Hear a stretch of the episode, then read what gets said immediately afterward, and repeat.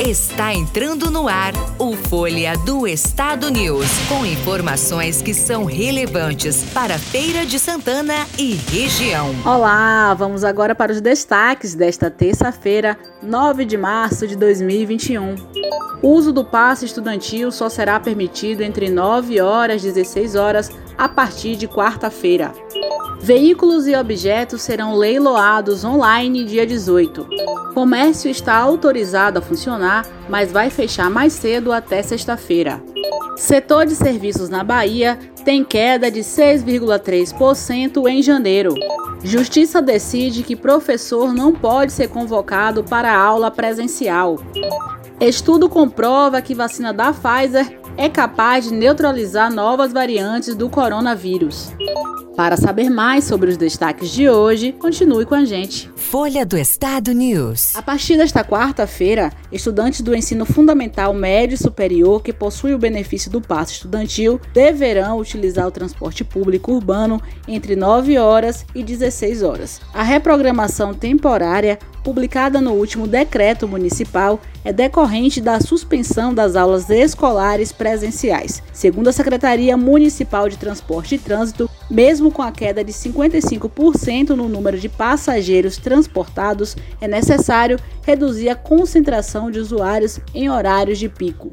No dia 18, a Prefeitura de Feira de Santana vai realizar o leilão de bens que não mais vêm sendo usados para qualquer fim público. Os lotes estão expostos à visitação pública no estádio Joia da Princesa e no pátio da Fundação Egberto Costa, no Parque do Saber, que fica localizado no bairro São João. O certame vai ocorrer às 9 horas através da internet. Vão a leilão motos, carros, cadeiras escolares, televisores, armários de aço, computadores, fogões industriais, impressoras, teclados, ventilador e ar-condicionado. A relação completa dos bens inservíveis está na página do Diário Oficial Eletrônico.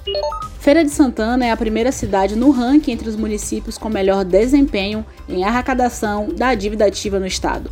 O percentual de 5,8% é superior a Camaçari, Vitória da Conquista e da própria capital, com 0,53%, cidades com equivalência em arrecadação fiscal. Atualmente, o total da dívida ativa é de 400 milhões de reais.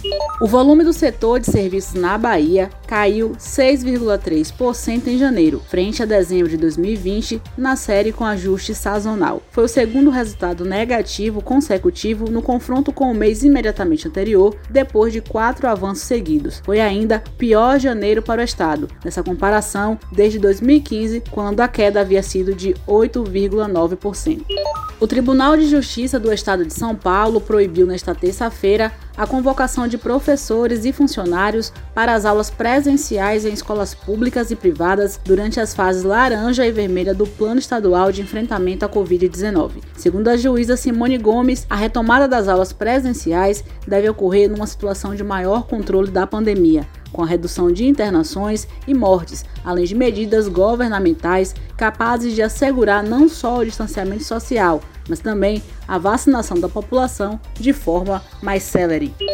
Um artigo publicado na última segunda-feira revelou que a vacina desenvolvida pela Pfizer conseguiu neutralizar em testes de laboratório as três novas variantes do coronavírus: a do Reino Unido, a do Brasil e a da África do Sul. No caso das variantes brasileira e britânica, o estudo apontou uma resposta robusta da vacina. Contra a variante sul-africana, o imunizante da Pfizer apresentou uma capacidade de neutralização um pouco mais baixa, mas ainda assim eficiente. Eu sou Lorena Souza, do jornal Folha do Estado da Bahia, podcast Folha do Estado News. Muito mais informação para você.